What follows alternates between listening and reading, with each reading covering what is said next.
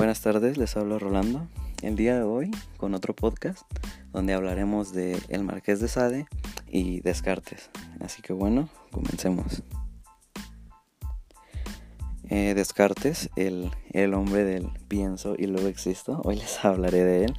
Eh, leí algunas cosas de él y, y, del tema que les hablaré hoy fue de, de su tratado de las pasiones del alma. Pues las pasiones en el alma eh, son lo que mueven al hombre. Las acciones de nuestro cuerpo se deben a las mismas pasiones. Eh, la, debemos saber separar, por lo tanto, funciones del cuerpo y del alma, incluso si están siempre conectados. Es muy importante. Eh, los mensajes que transmite el cerebro por medio de canales para generar la reacción en el cuerpo, ya sean sensaciones o tal vez movimientos, viene de, de esa entrada de sensaciones al cuerpo. Creo que me estoy enrollando mucho, pero bueno, cuando, cuando, cuando nuestra alma y nuestro cuerpo captan algo, lo reflejan en sensaciones y acciones. ¿Cómo se transmite? O no, mejor, mejor dicho, ¿cómo capta el cerebro esas características de las cosas o las cosas en sí mismas? Ese captar del entorno lo califica como unos fantasmas que entran por nuestros sentidos moviendo nuestras acciones y, y, pasiones para proyectarlas. Las pasiones que Descartes nos menciona son admiración, alegría, tristeza, odio, amor y deseo, de las cuales otras emociones y sensaciones se llegan a derivar. Para mí es muy interesante cómo nos menciona que algunas, algunas características eh, que se muestran cuando, cuando, cuando sale a relucir una de las pasiones eh, son características en común eh, que muestran nuestro cuerpo en, en, en, varias de las pasiones. O sea, no, no tienen características que, que, la definan solo a ella, sino que a veces las comparten creando una relación. se menciona también una especie de memoria de, de esas pasiones, emociones ya captadas por el cuerpo creando sensaciones en común cuando experimentamos ciertas pasiones, lo que como digo, existe esa relación entre ellas y pues podemos llegar a calificar por ello eh, qué sensaciones son buenas y malas. Eh, no sé si me estoy yendo por las ramas, pero espero que, que se que, me explique más o menos cómo funciona todo esto.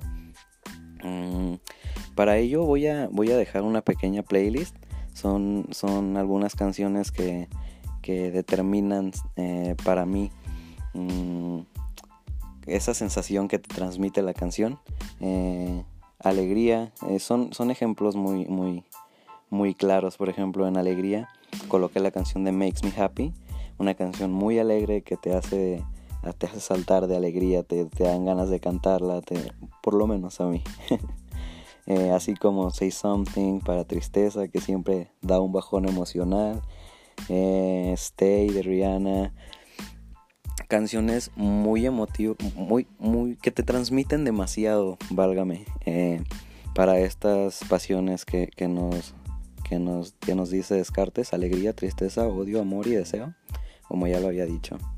les dejo la playlist en, en, en, uno de los comentarios y si no en, en en la descripción de, la publicación de este podcast. Eh, de la otra persona de la que de la que de la que leí un poco fue el Marqués de Sade. Eh, vi algunos videos de Jan Svankmajer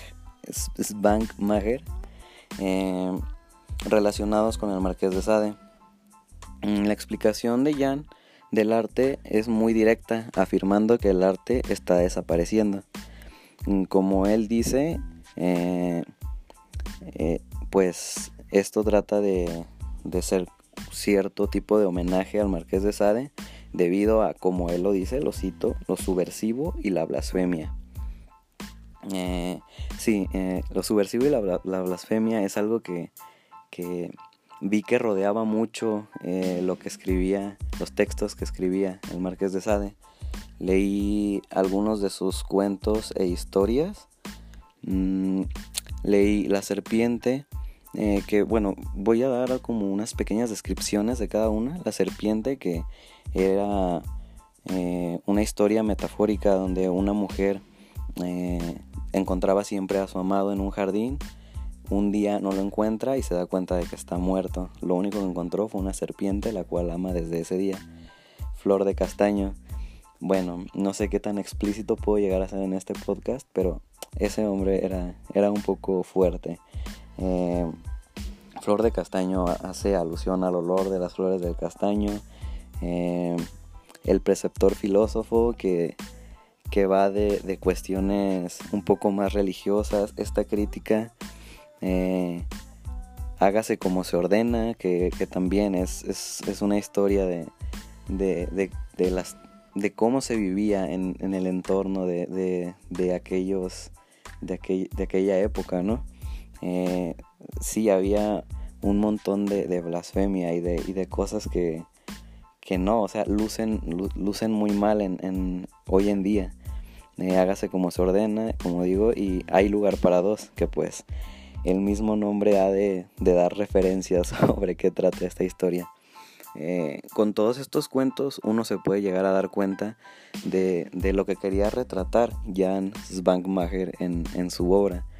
Eh, él lo menciona como un choque ideológico sobre la gestión de un manicomio. Según él, hay dos extremos, la libertad total y el método conservador y de castigo.